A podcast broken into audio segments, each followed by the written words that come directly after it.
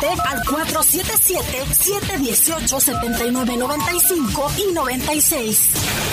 En Bajo Fuego, esta es la información.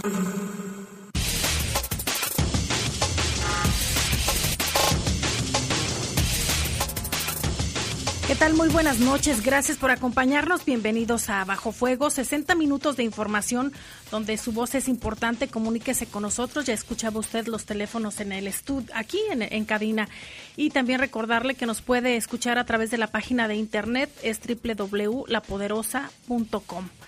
Eh, también a quienes nos escuchan por el 93.9, muchísimas gracias por hacerlo. Saludo con gusto a mis compañeros de equipo, a Jorge Rodríguez Sabanero en controles de audio y en cabina máster se encuentra Brian Martínez. En un ratito más se incorpora Jaime Ramírez. Yo soy Guadalupe Atilano. Comenzamos con lo que tendremos el día de hoy.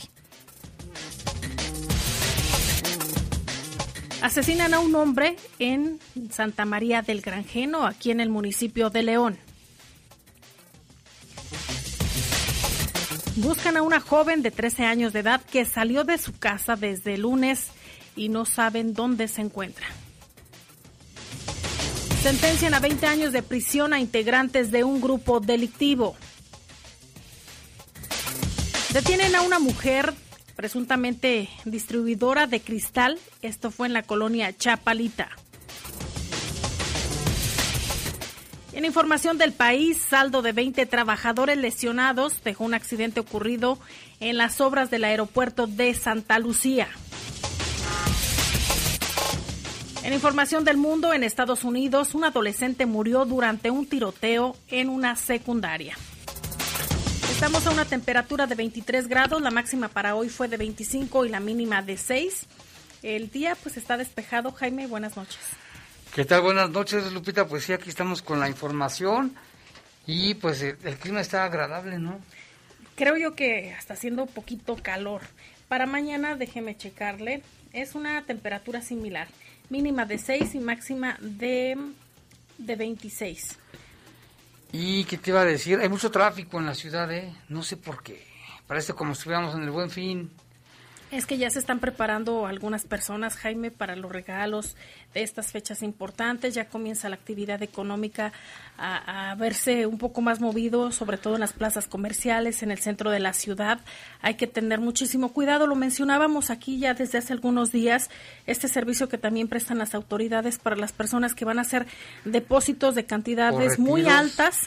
En, en, los bancos o bien retiros para pagar los aguinaldos, que también es un derecho que tienen los trabajadores pueden hacerle el pedido ahí en el, la solicitud en el 911 y los que vengan por el malecón, hay mucho tráfico, hay circulación, pero yo no sé por qué hay unos que vienen bien rápido, Parece que... Los bólidos. Parece que les pusieron un cohete en la parte trasera. parecen los correcaminos. No, hombre, te vienen presionando así y se te meten y... La parte trasera del vehículo, señores. Eso puede, sí, eso puede, ¿cómo se dice? Provocar un accidente. ¿eh? También hay carga vehicular en el, libramiento, en el, en el Morelos. También nos reportan que, que hay carga vehicular en Boulevard Aeropuerto, aunque el tránsito mucho, mucho, mucha carga vehicular. hay carga vehicular, pero el tránsito avanza, avanza no tan rápido, pero sí para que tome sus precauciones, no se enoje. No se enoje, maneje, ¿para qué le aceleran? O sea, aunque le aceleren, ¿cuánto puedes ganar? ¿Más vale que? Tarde que nunca. Una hora de retraso que un minuto de silencio. Aguas con eso, sí. Y vámonos con un corte, regresamos en un momento. Comunícate con nosotros al 477-718-7995 y 96. WhatsApp 477-147-1100. Regresamos a Bajo Fuego.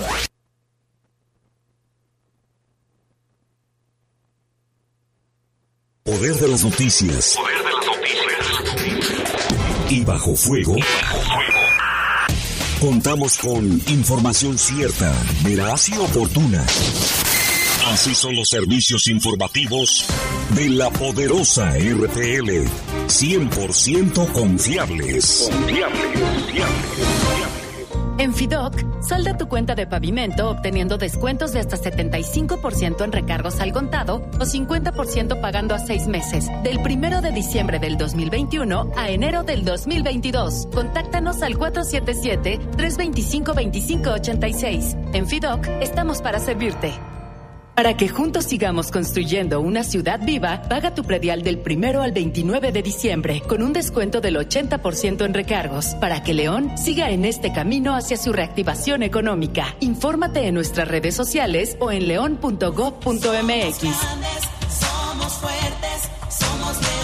El nuevo sistema de justicia laboral es compromiso del Poder Judicial del Estado. Ahora los conflictos obrero-patronales son resueltos a través de juicios orales ágiles, transparentes y en presencia de un juez, garantizando sentencias justas y en estricto apego a derecho. En los juzgados laborales ubicados en los municipios de Guanajuato, Celaya, Irapuato y León. Informe anual de labores 2021 Poder Judicial del Estado de Guanajuato.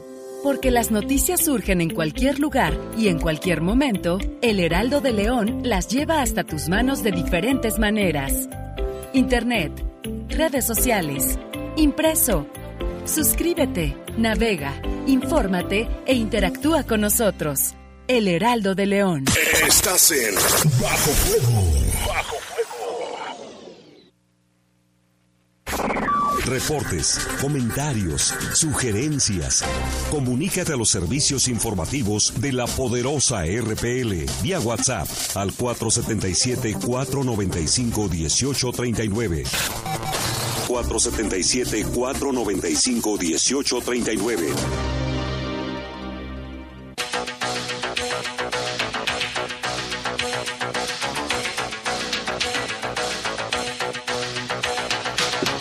Ya son las 7 con 6 minutos, 6 minutos, vámonos con información del país. Pues mire, esta imagen que desde ayer ha dado vuelta al, al país en las redes sociales también, porque Aureliano Guzmán Araujo, alias El Pelón, y o El Guanito, hijo del narcotraficante Aurelio Guzmán Loera, alias El Guano, quien a su vez es hermano de Joaquín El Chapo Guzmán, y por ello es el Guanito de su sobrino.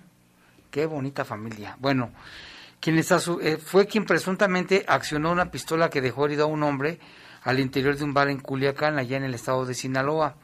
Aunque desde el fin de semana se reportaba el incidente ocurrido en un bar conocido como Casanova, hasta ahora se revela la identidad del sujeto que disparó y la razón por la que los policías lo dejaron ir, porque se había difundido el video y se veía el sujeto ahí apuntando y todo, pero no sabía quién era.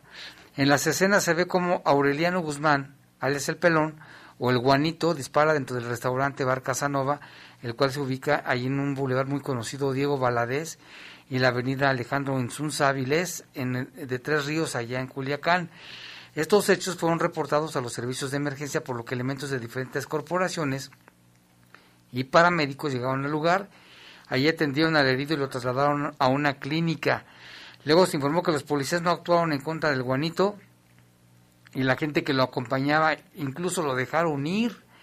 Ante las críticas, autoridades aseguraron que la corporación está superada por el crimen y aclararon que los elementos no actuaron contra los sujetos armados para salvaguardar la integridad de los automovilistas que pasaban por ese lugar, que ese fue el motivo por lo cual no, no intervinieron, no, no lo detuvieron y lo dejaron ir.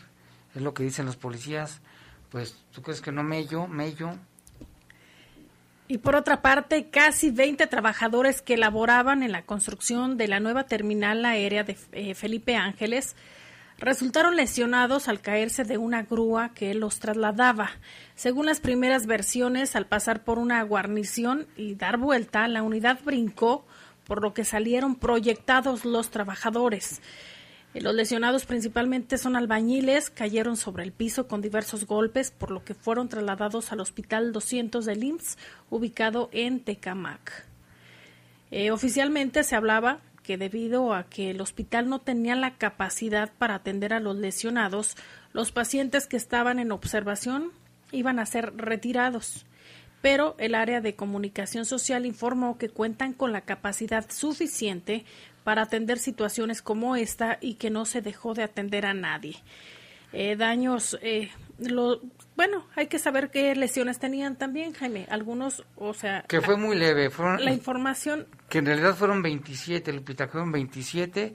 De esos cuatro estaban hospitalizados, ya dejaron libres a digo, libres. Bueno, salieron del hospital tres más. Los dieron de alta.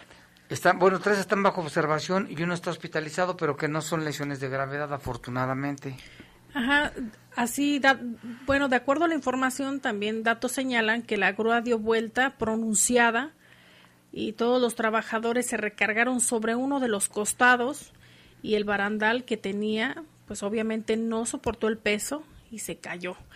Miguel Ángel López, uno de los trabajadores, aseguró que la grúa no iba a exceso de velocidad, solo se desoldó del barandal y no hubo trabajadores graves, solo algunos con rasguños, así como lesiones leves, incluso algunos ya están siendo dados de alta, como lo acabas de mencionar, Jaime. Qué bueno que no pasó a mayores, ¿eh?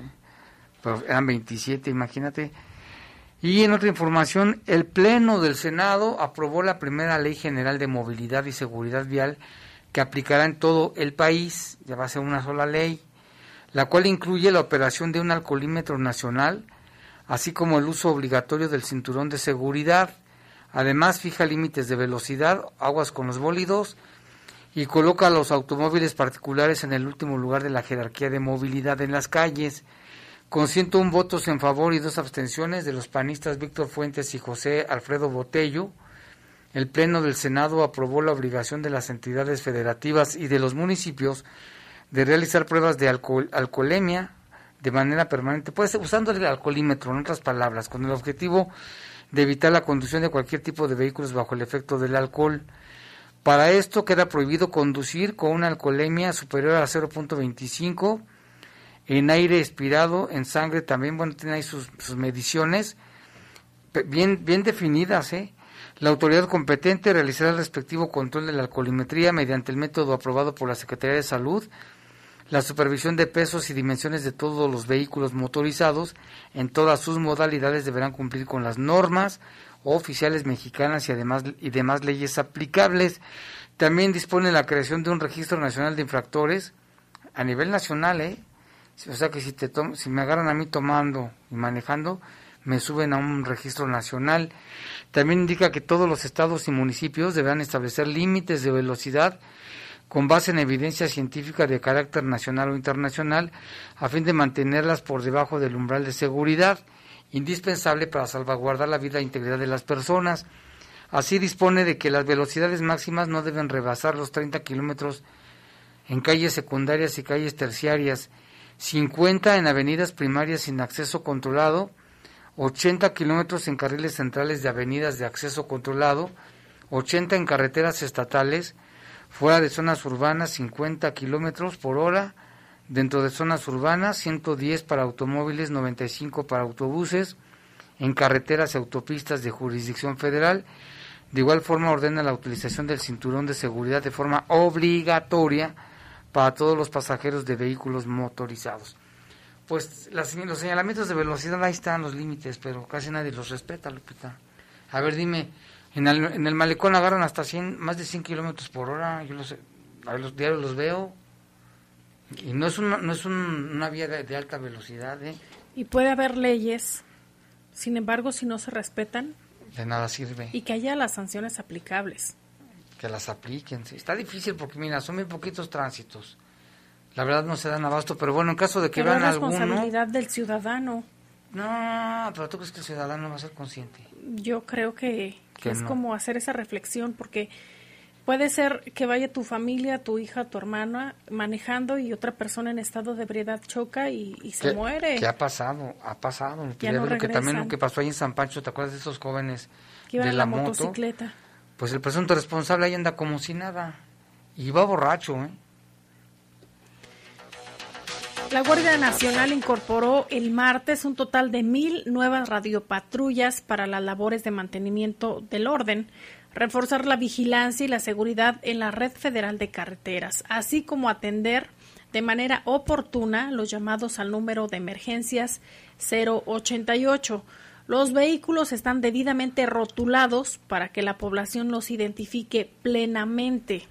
Además de que cuentan con la tecnología para registrar los procedimientos del personal de la corporación y garantizar su seguridad, explicó el comisario eh, Inocen- es Inocente Prado López, así se llama, jefe general de coordinación policial. Los vehículos entregados el día de hoy, así lo dijo, se encuentran debidamente rotulados con la cromática oficial y cuentan con un número de identificación legible para que la ciudadanía las ubique con facilidad como mecanismo de control y disuasión de actos de corrupción, así como para registrar acciones eh, pues que, vayan o que, hagan este tipo de elementos. Eh, también tienen instaladas cámaras de video que permitan documentar el actuar de los tripulantes. Estas imágenes podrán ser monitoreadas a distancia y en tiempo real para constatar el correcto desempeño de las y los guardias nacionales. Fue lo que detalló. La ceremonia de entrega de radiopatrullas se realizó en las instalaciones de la Guardia Nacional en la alcaldía Iztapalapa con la asistencia del director general de coordinación con entidades federativas y regionales de la Secretaría de Seguridad y Protección Ciudadana, Froilán, Enciso Higuera, entre otros funcionarios. Eh, en este evento dio un discurso eh, Prado López que dijo, en este evento, este evento es de suma relevancia para la Guardia Nacional y de manera particular para la Dirección General de Seguridad en Carreteras e Instalaciones. Las y los integrantes que resguardan y vigilan las carreteras son parte crucial en el bienestar de las familias que transitan por las vías generales. Sí, se incorporan para la vigilancia en las fiestas decembrinas. Y vámonos con información del mundo. Tras registrarse un tiroteo en las afueras de una escuela secundaria en Menchville, Newport News, un adolescente murió y la policía de Virginia está en busca del presunto responsable. De acuerdo con la información, los hechos se registraron el martes por la noche después de un juego de baloncesto que se realizaba en el gimnasio de la escuela, donde un adolescente murió a balazos. Las autoridades han estado herméticas con la información y desconocen los detalles sobre lo ocurrido, ya que no se sabe si la víctima era estudiante o fue casualidad que el ataque ocurriera frente a la secundaria. Se dijo que al lugar llegaron primero los elementos de policía, quienes brindaron los primeros auxilios a la víctima y resucitación cardiopulmonar, pero las heridas causadas dañaron su sistema y murió en ese lugar. No hay información respecto a qué pudo haber ocurrido y ya buscan al sospechoso de haber asesinado a este adolescente en una secundaria.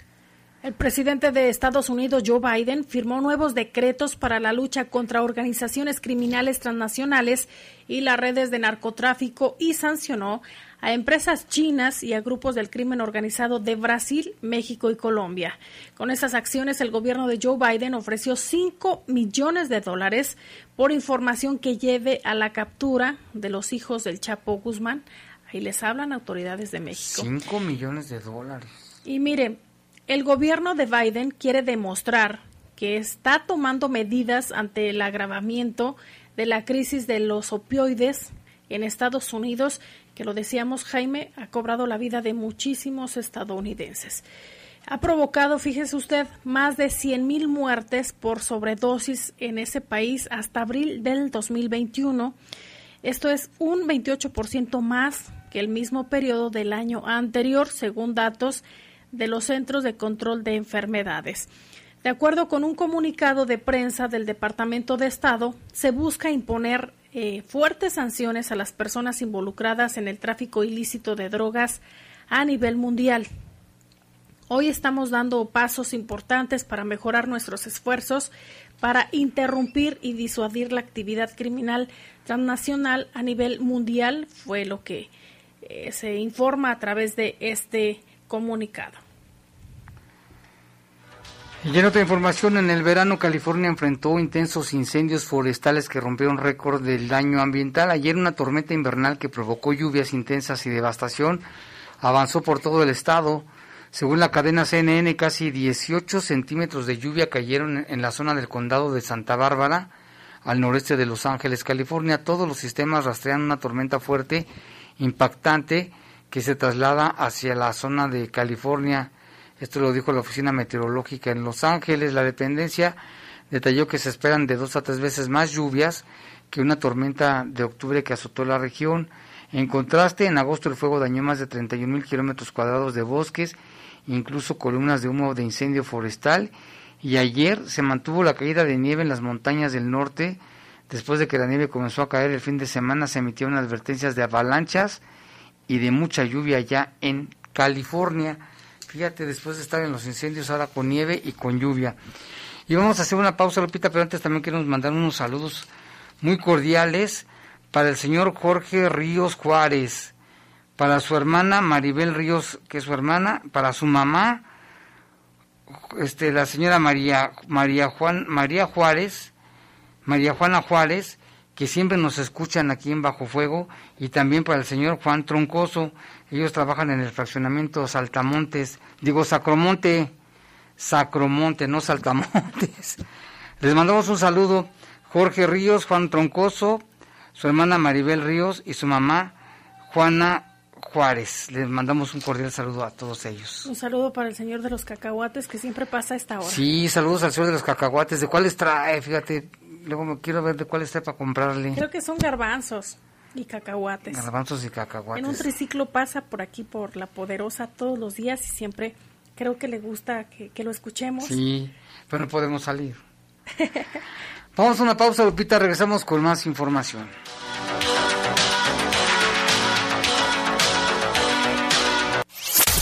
Comunícate con nosotros al 477-718-7995 y 96. WhatsApp 477-147-1100. Regresamos a Bajo Fuego. Estás en Bajo Fuego. Consolidamos el sistema de justicia penal acusatorio adversarial. Para atender las necesidades que demanda actualmente dicho sistema, espacios disponibles fueron reconvertidos en nueve salas de audiencia debidamente equipadas con sistemas de videograbación inmobiliaria en los municipios de León, Silao, Irapuato, Guanajuato y San José Iturbide. Informe anual de labores 2021, Poder Judicial del Estado de Guanajuato, justicia con calidad. En México, el sol sale para todos. Buscando el bienestar de la gente. En el PRD creemos que las decisiones deben ser de todas y todos los mexicanos y no de una sola persona. Porque queremos que todas y todos vivan mejor. Impulsamos apoyos económicos para que se superen los más necesitados y no para pedirle su voto. Exigiendo servicios de calidad en educación, salud y vivienda. Eso es un México más justo y con la participación de todas y todos podemos hacerlo. El sol sale para todos. PRD. Hola, ¿cómo estás? Aquí con un buen de frío. Hasta se me antoja un ponchecito. Pero esperarme hasta Navidad. ¿Y por qué no le haces como en Caja Popular Santa Margarita? ¿Cómo? Ellos no se esperaron. Ya lanzaron su préstamo navideño. ¡Qué buena noticia! Hasta el frío se me quitó. Caja Popular Santa Margarita. Llama al 477-770-0550. Somos una caja autorizada por la Comisión Nacional Bancaria y de Valores. Para que juntos sigamos construyendo una ciudad viva, paga tu predial del primero al 29 de diciembre con un descuento del 80% en recargos para que León siga en este camino hacia su reactivación económica. Infórmate en nuestras redes sociales o en león.gov.mx. Somos fuertes, somos león. Mayor castigo a quien falsifique o adultere vacunas o medicamentos. Prohibición de la publicidad engañosa que ofrecen los llamados productos milagro. Y reducción radical de grasas trans dañinas para la salud en productos alimenticios. Son medidas aprobadas por el Senado para preservar y promover la salud y el bienestar. Senado de la República. Sexagésima quinta legislatura.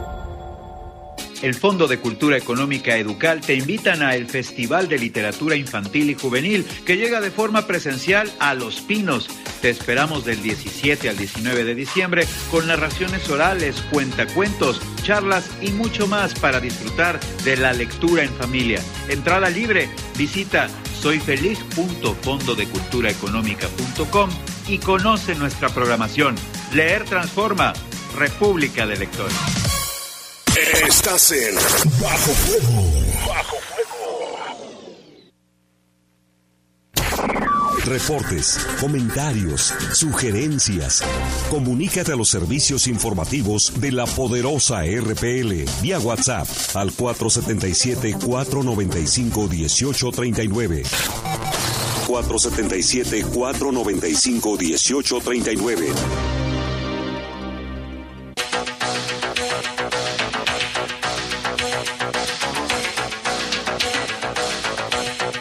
Lupita, vámonos con una alerta Amber, una, jovencita también de 13 años de edad, por favor, Lupita. Mire, si usted tiene alguna información que pueda dar con el paradero de Carla Patricia Ponce González, sus familiares y las autoridades le agradecerán.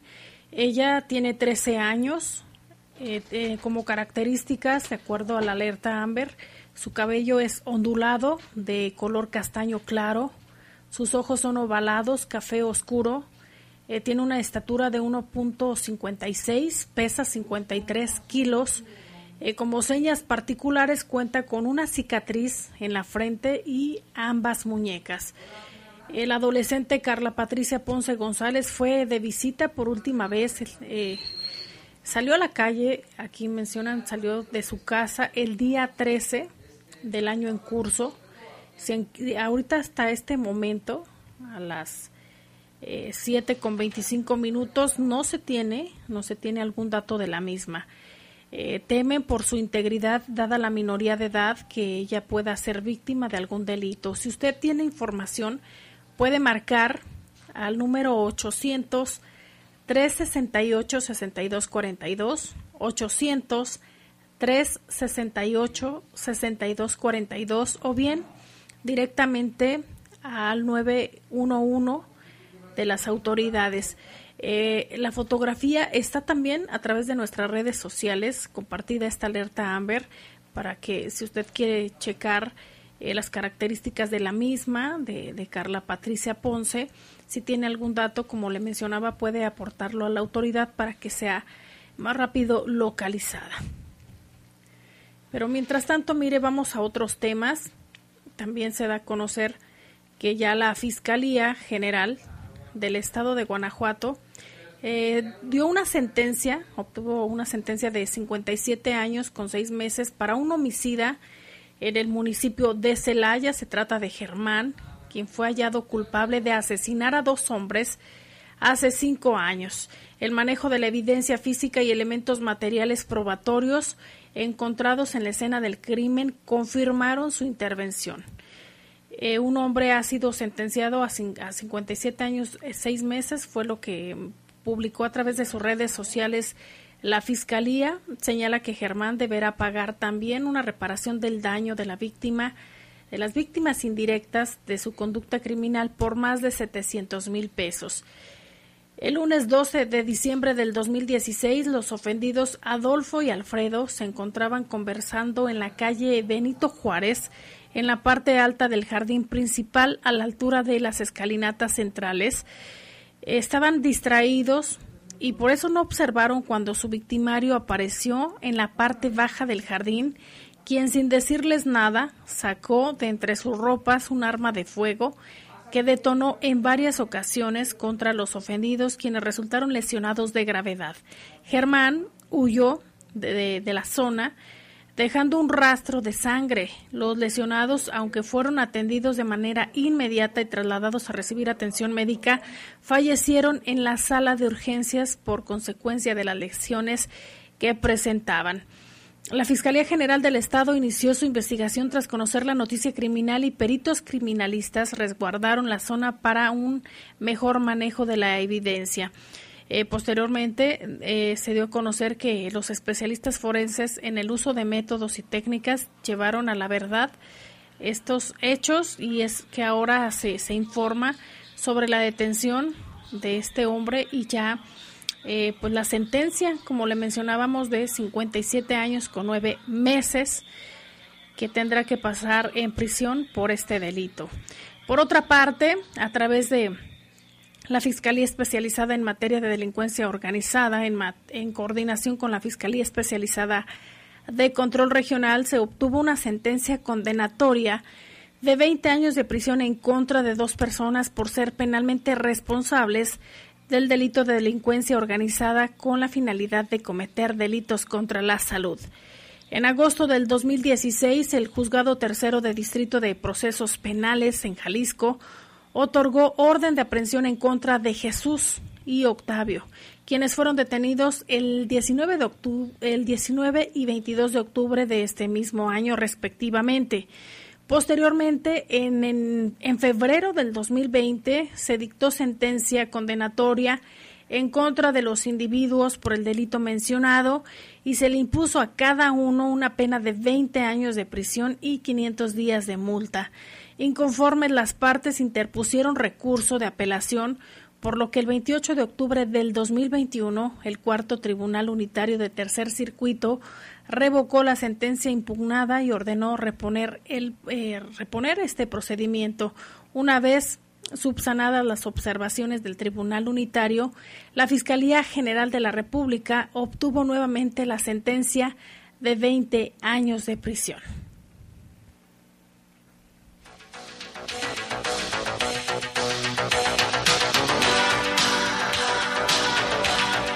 Cuerpo de un hombre sin vida con marcas de violencia fue descubierto los primeros minutos de este miércoles sobre un camino de terracería en San Francisco del Rincón. El hallazgo se dio alrededor de las 7 con 45 minutos en ese camino que lleva a la estación del ferrocarril en la localidad de Los Pedrosa. Un reporte anónimo al Sistema Único de Emergencias 911 informó que sobre la vía pública del camino ya referido se encontraba el cuerpo envuelto de una persona y presentaba sangre en la cabeza.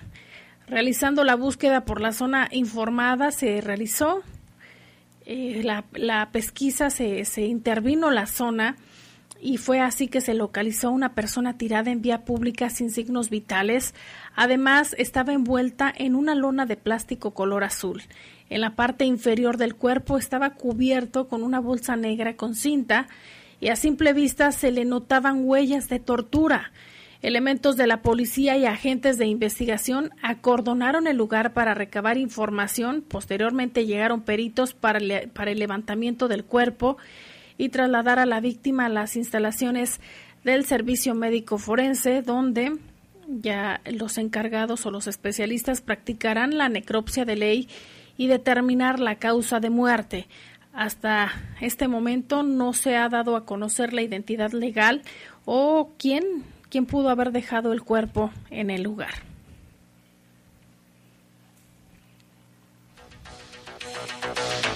Una mujer de 27 años fue detenida por policías municipales de León por la presunta posesión y distribución de droga.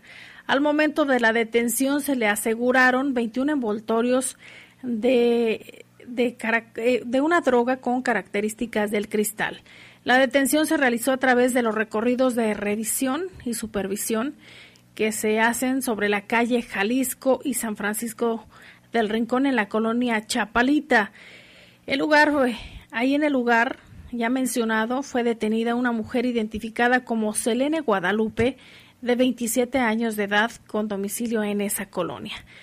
Eh, la mujer eh, fue puesta a disposición de las autoridades ministeriales para la investigación y quienes ya determinarán su situación legal. Es lo que informa la Secretaría de Seguridad Pública aquí en el municipio de León.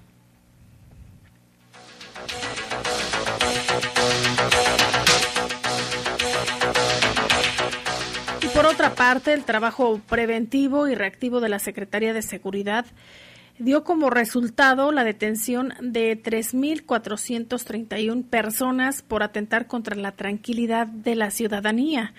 Estos resultados se registraron de las 7 horas del lunes 6 a las 7 horas del lunes 13 de diciembre. De los 3.431 detenidos, 2.939 fueron faltas de faltas al reglamento de policía y vialidad, así como 492 por delitos. Entre las principales causas de detención por el delito destacan posesión de cristal, posesión de marihuana, robo a comercio, entre otros. Mientras que algunas causas de detención por faltas administrativas son por ingerir bebidas alcohólicas en lugares públicos, escandalizar en vía pública, inhalar solventes químicos, tirar basura en la vía pública, por mencionar algunos. Por otra parte, la Dirección de, de Regulación y Servicios de Seguridad Privada en esta semana eh, realizó el trámite para seis revalidaciones y tres eh, conformidades. También se, se realizaron 36 visitas de inspección en empresas y cinco operativos, de los cuales tres eventos fueron públicos, como es el Partido de León, el concierto Morat y la corrida de la Guadalupana. En este se inspeccionaron a 273 elementos. Actualmente son 171 empresas las que cuentan con conformidades vigentes y son 133 empresas regulares. Además existen 164 permisos vigentes. Eh, es lo que lo que informa la autoridad. Por otra parte, fiscalización y control se eh, a ver, déjeme checarle, aquí está. Por otra parte, Fiscalización y Control eh, señala que suspendieron siete eventos públicos con más de 80 asistentes, de los cuales fueron seis bailes sonideros. Estos se realizaban en vía pública, un evento de gallos en la colonia Los Castillos. También se realizó la inspección de 29 eventos públicos, mismos que se que contaban con sus permisos correspondientes, solo uno de ellos, el concierto de Morat, realizado en el domo de la feria, realizó una, ahí se realizó una infracción por venta de alcohol a un menor de edad. Durante el festejo de la Virgen de Guadalupe se realizaron recorridos en coordinación con comercio y consumo en 39 eventos y se atendieron 42 reportes ciudadanos. Mucho trabajo y qué bueno que las autoridades estén al pendiente. Y mira, Lupita, vamos con una información que sí nos preocupa a todos, sobre todo el gremio periodístico de, Guanajuato, por el caso de un reportero y un camarógrafo que tomaban imágenes en la comunidad, ¿dónde crees? De Santa Rosa de Lima, allí en el municipio de Villagrán. Ellos tienen, son de TV Libertad y pues viajan... ¿De Dolores Hidalgo? De Guanajuato. Ok. Ellos este, se dedican a, a ir a los municipios, a hacer reportajes, a sacar la información se, se dirigieron precisamente a Juventino Rosas y denuncian de que fueron hostigados por sujetos armados. Los periodistas de, perdón, se llama TV Libertad, TV Libertad, cuya sede está en Guanajuato capital, comenzaron a transmitir en vivo para reseñar que vehículos y motocicletas los seguían, por lo que buscaban resguardarse en, en el Palacio Municipal de Juventino Rosas, en donde estaban otras dos compañeras. Vamos a escuchar lo que narra el reportero en el momento en que, en que iba siendo perseguido por, imagínate, por gente peligrosa, supuesto, seguramente. ¿eh? Hola, ¿qué tal amigos de TV Libertad? En estos momentos este, nos encontramos en el municipio de Juventino Rosas porque nos vienen, estábamos en, hace unos momentos realizando grabaciones en la comunidad de Santa Rosa de Lima y desde que empezamos a salir nos empezaron a tirar ponchallantas. En estos momentos desde allá atrás nos trae eh, siguiendo un, automóvil. Un automóvil viene siguiéndonos de, de coche, un coche rojo de la marca SEAT en estos momentos nos dejó eh, unos momentos, pero nos vino siguiendo todo el tiempo y varias veces nos atravesaron, se nos atravesaron eh, personas tirándonos, tirándonos ponchallantas. Han sido varias motos, algunos autos. La verdad venimos muy preocupados porque no sabemos qué pudiera ocurrir. Ah, nos, nos vienen siguiendo las motos, no sabemos quién nos va a aventar más ponchallantas. En estos momentos venimos, la verdad, muy, muy preocupados no sabemos qué es lo que está pasando. Este, estamos, reitero, llegando al centro de, Juventino Rosas. En este momento tratamos de estar comunicando con la Secretaría de Seguridad Pública, pero nos están este, dando un, prolongado, o sea, no, no, no, no nos dan respuesta rápido. Y la verdad, este, estamos este, muy, muy preocupados. Este, de lo que pudiera ocurrir ya van varias veces que se nos atraviesan tirándonos ponchallantas, ya van varias veces que, tratan de detener nuestro paso y, pues hay varios carros que nos han venido siguiendo a lo largo de todo nuestro trayecto. La verdad estamos bastante, bastante preocupados por nuestra seguridad. Eh, no sabemos en quién confiar, hay, hay motos, hay, hay carros alrededor y, y, ya varias veces se nos han tratado de cerrar. Este, Ojalá que alguien de seguridad pública nos pueda atender. Estamos aquí atrapados ahorita en el tráfico, en una de las calles que llegan al centro histórico del municipio de Juventino Rosas. Este. Estoy. no, no, no dice la calle. Eso es parte de lo que estuvieron transmitiendo en vivo en el momento en que eran pues perseguidos por hombres armados. Ya, tú escuchaste, Lupita, les echaban ponchallantas, los iban hostigando. Al fondo se escucha el otro compañero que iba hablando por teléfono y pidiendo ayuda al 911. Lograron llegar hasta, se lograron comunicar con la Secretaría de Seguridad Pública y también llegaron hasta el Palacio Municipal y esta es parte también de lo que nos comentan.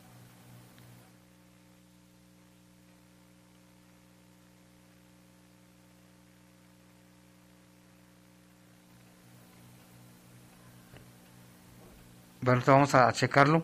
Y es que estos dos municipios, Lupita, sabemos que son la, la base de estos grupos, de, este grupo delincuencial del Marro.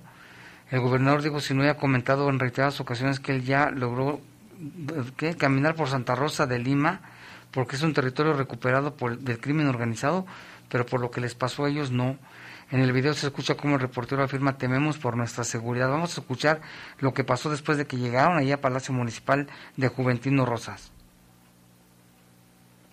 Buenas tardes, ya estamos de vuelta en esta transmisión en vivo. En esta, en este momento vamos saliendo de lo que son las instalaciones de la presidencia municipal. Gracias de la presidencia municipal de Juventino Rosas después pues de esta situación que eh, pues desafortunadamente a nuestros compañeros les tocó vivir de una manera muy muy muy difícil nos van a dar hasta este momento acompañamiento hacia lo que es el vehículo en donde nos transportamos, hacia donde nos dirigimos a hacer la cobertura de las notas en los municipios.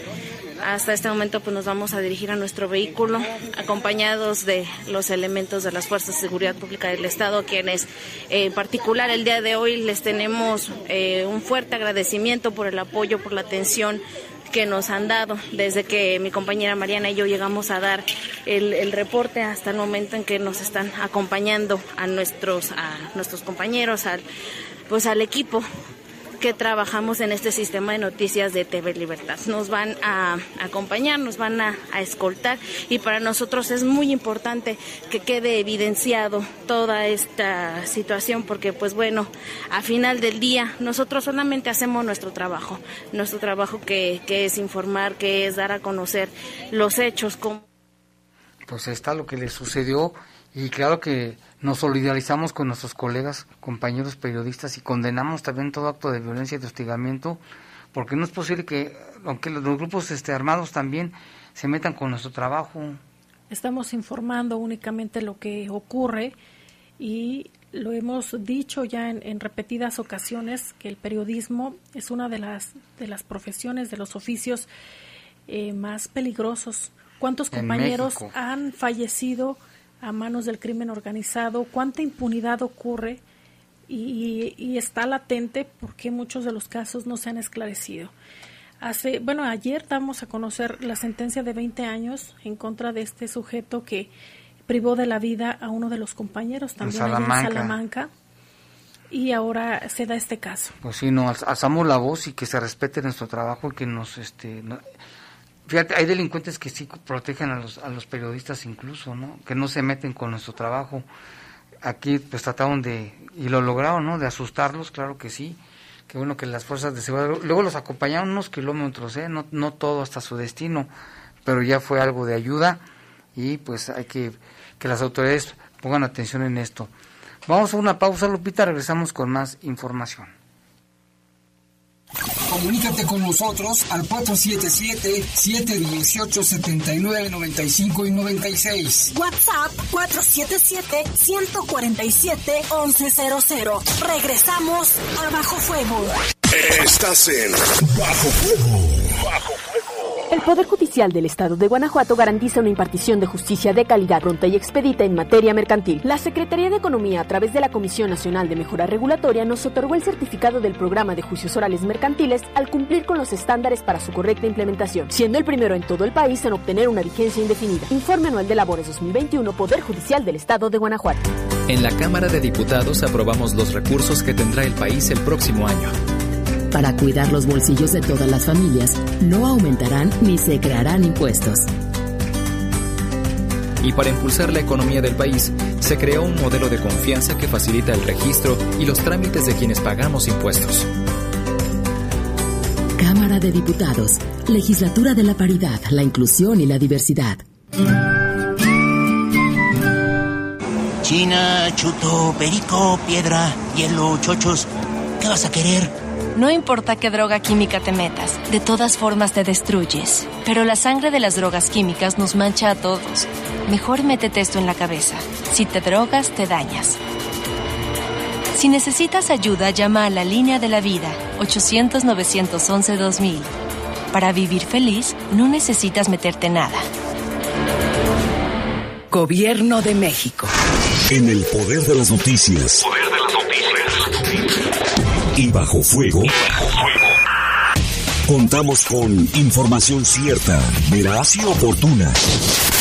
Así son los servicios informativos de la poderosa RTL. 100% confiables. Confiables. Para que juntos sigamos construyendo una ciudad viva, paga tu predial del primero al 29 de diciembre con un descuento del 80% en recargos para que León siga en este camino hacia su reactivación económica. Infórmate en nuestras redes sociales o en león.gov.mx. El Poder Judicial del Estado inaugura el juzgado segundo menor mixto en el municipio de Guanajuato, que conoce de las materias civil, penal y mercantil. Con instalaciones dignas y personal altamente capacitado, dicho órgano coadyuva a la disminución de la carga de trabajo en la capital, a fin de continuar brindando una justicia oportuna, ágil y de calidad. Informe anual de labores 2021, Poder Judicial del Estado de Guanajuato. Estás en Bajo Fuego. Bajo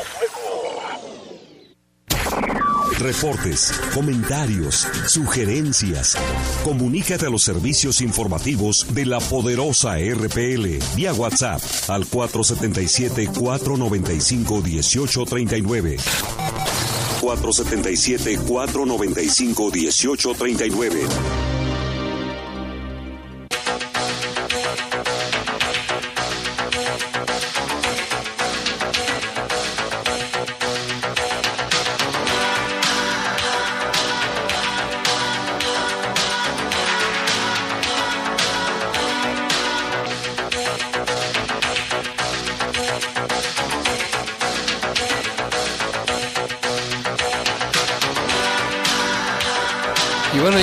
Momento son las 7 de la noche con 48 minutos y tenemos en la línea telefónica a la asesora del Instituto de Defensoría Pública Federal, la licenciada Alexandra.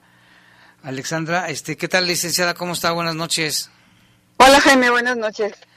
Oiga, pues hoy tenemos un tema importantísimo, vacuna para rezagados. ¿De qué se trata? ¿De qué estamos hablando, licenciada? Mira, es derivado de un este caso que me llegó, que pienso que a lo mejor este más personas se pueden encontrar en ese en ese supuesto.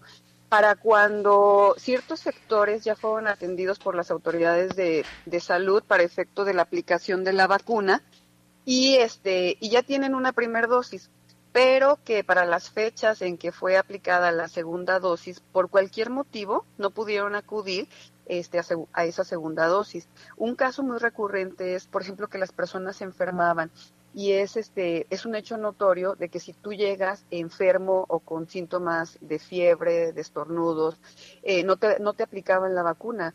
Entonces, este, o porque estás cuidando a un enfermo, o hasta porque el patrón no te dio permiso de salir el día que te tocaba aplicarte la vacuna. Entonces, estas personas en ese periodo no pudieron acudir, ahora buscan en este en los centros de vacunación, en los centros de salud, en el IMSS, en el ISTE, en cualquier institución de salud, pues la aplicación de su segunda vacuna para efecto de tener completo su, su cuadro de vacunación y este y se los niegan por diferentes motivos. Puede ser que actualmente no tengan la vacuna de laboratorio que les fue aplicada. Es decir, a mí me tocó la primera dosis de AstraZeneca y ahorita únicamente se cuenta con vacuna Pfizer, ¿no? O bien porque la que necesito es la segunda dosis y ahorita solamente están aplicando la, la primera dosis. O este, o por cualquier motivo, ¿no? O hasta por, por el mismo hecho de que tu, tu grupo, tu grupo de 50-60, de 40-50, ya tuvo su oportunidad en junio, en abril, en X mes, y pues ahorita ya no estamos atendiendo a ese sector de la población, sino ya estamos este, con los jóvenes, ¿no? Por decir un, un ejemplo. Entonces, por cualquier motivo no pudieron aplicarse la segunda dosis y por cualquier este, razón se las están negando. Ahí qué pasa? Pues eso se traduce en una violación al derecho de salud, porque finalmente el Estado está obligado a prestar las atenciones médicas correspondientes, incluso en el ámbito de la prevención, como en este caso sería la aplicación de una, de una vacuna. Entonces, si el Estado no cuenta con, con la marca correspondiente, eh, por la razón que sea, pues esa será tarea del Estado, ya sea comprar un lote, conseguir con estados que aún tienen, o incluso una alternativa distinta pudiera ser este que si ya no es posible la aplicación de una segunda dosis de cierto laboratorio, por, por el simple paso del tiempo, porque también me ha tocado escuchar, aunque eso ya sería una cuestión este, médica, que dicen que si te pusiste la primera dosis, digamos en marzo, y hasta ahorita no te has puesto la segunda dosis, quizá esa primera dosis ya ni siquiera tenga eficacia. Pero ahí pudiera ser que con la ayuda de una opinión médica, este, puedan decir, ya de nada sirve que te aplique la segunda dosis, pero ahorita tengo disponible la Pfizer, entonces te aplico dos dosis de la Pfizer. Son alternativas que el Estado tendrá que resolver para solucionar este conflicto, porque lo cierto es que todas las personas tenemos derecho a tener un esquema completo de vacunación. Y si esa omisión o esa negativa por parte de la autoridad se debe a que en este momento no hay existencia o a que ya se te pasó el tiempo y ahora sí que ya este ya te amolaste, pues me parece que no es una justificación válida. En contra de eso, se puede promover un juicio de amparo, que es en la parte en que la defensoría les podríamos este, ayudar, eh, como una violación al derecho de salud, ¿no? Para, para efecto de que un juez de distrito ordene a las autoridades de salud la aplicación de la vacuna correspondiente para tener un esquema de salud de vacunación completo. Pues aquí es importante entonces que la gente sepa que si les niegan la aplicación pueden acudir con ustedes para que los orienten y lo que deben de hacer, licenciada. Sí, así es. Ahora, este también otro punto que te quiero comentar, Jaime, porque no quiero que digan que ando haciendo promesas que no se puede. Es que me pasó de que presenté dos demandas en ese sentido, pues muy similares. En un juzgado, eh, aquí en León hay cinco juzgados de distrito, entonces por cuestiones de turno se turnan a, a, diferentes juzgados. Entonces me cayeron en juzgados diferentes.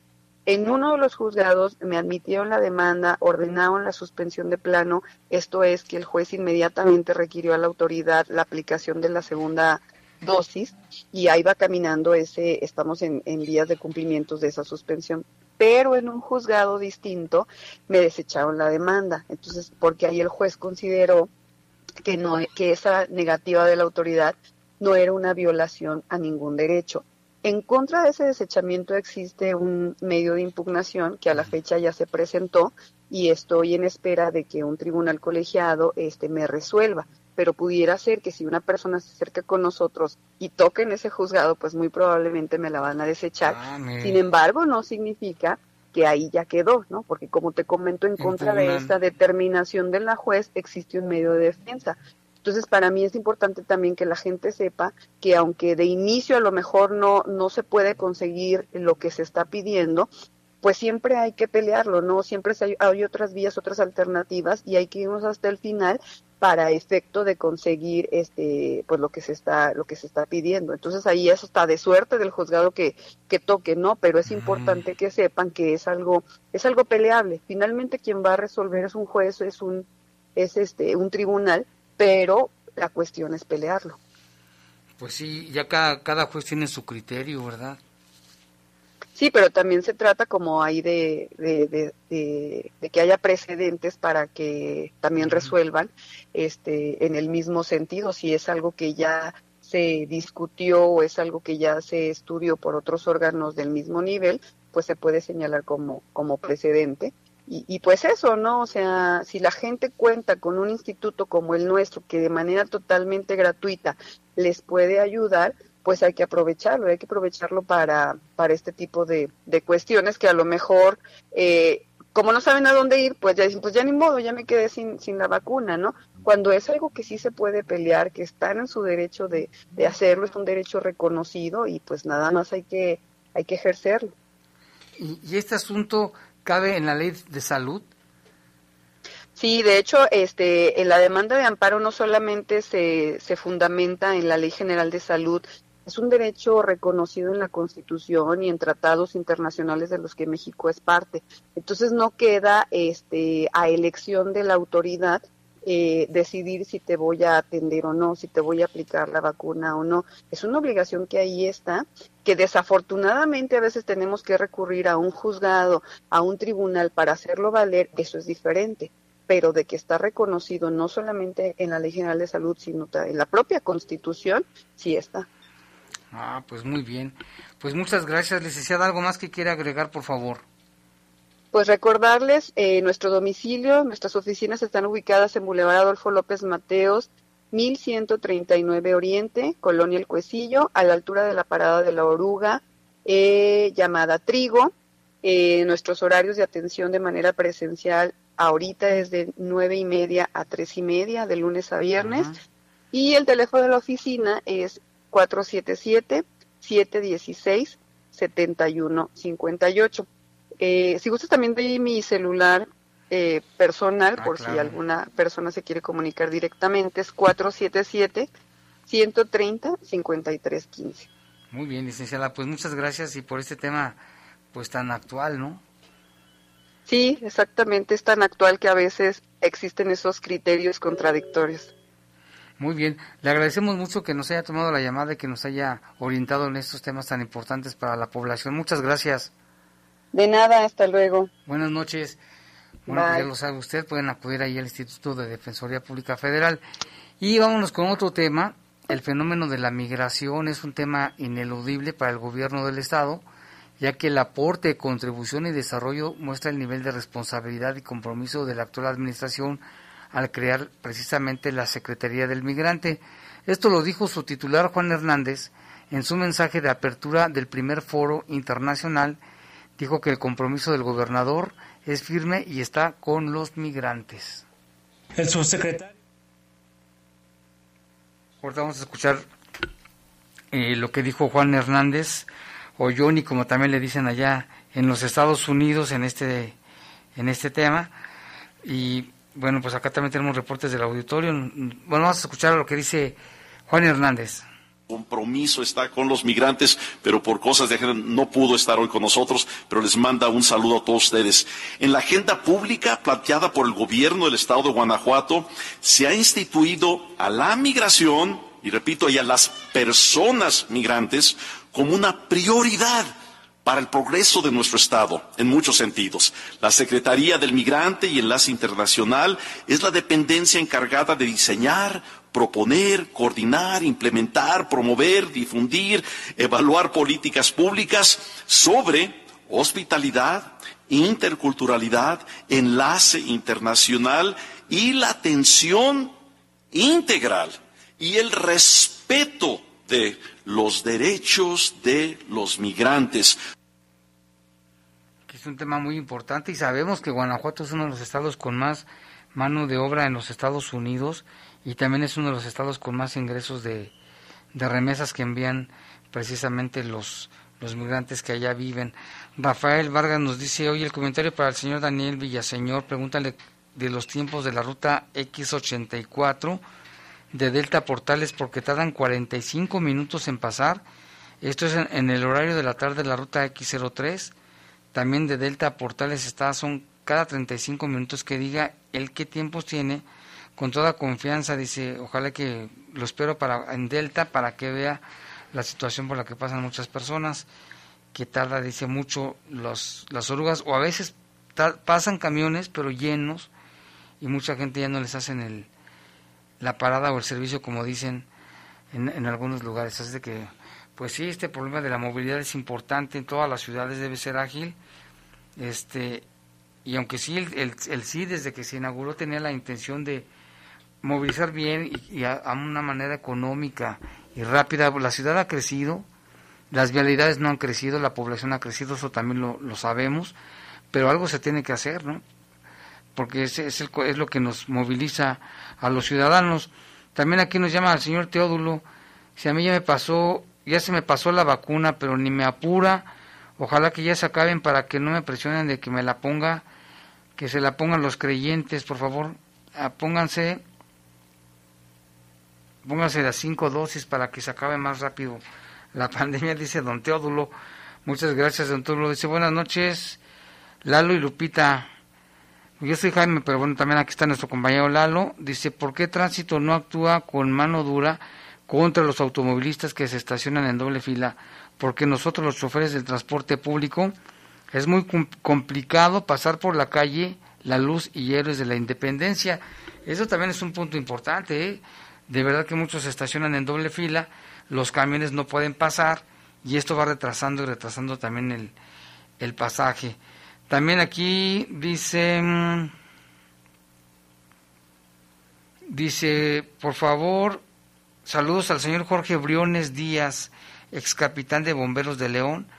Alguien que lo recuerde, díganme quién lo recuerda y nos pide reservar su identidad. Aquí está el, mensaje, muchas gracias. Y aquí también nos dice, nos escucha, no, este fue de un, de un día anterior. Y bueno, pues ya nos vamos, ya llegamos al final de este espacio informativo de Bajo Fuego. Le agradecemos mucho que nos haya escuchado y le invitamos a que esté al pendiente de nuestros espacios informativos y le invitamos a que siga aquí en La Poderosa porque sigue a continuación Leyendas de Poder, Leyendas de Poder, Leyendas de Poder, Leyendas de Poder, ya me lo aprendí. Los servicios informativos de la poderosa RPL presentaron el noticiario policiaco de mayor audiencia en la región. Bajo fuego. Gracias por tu atención.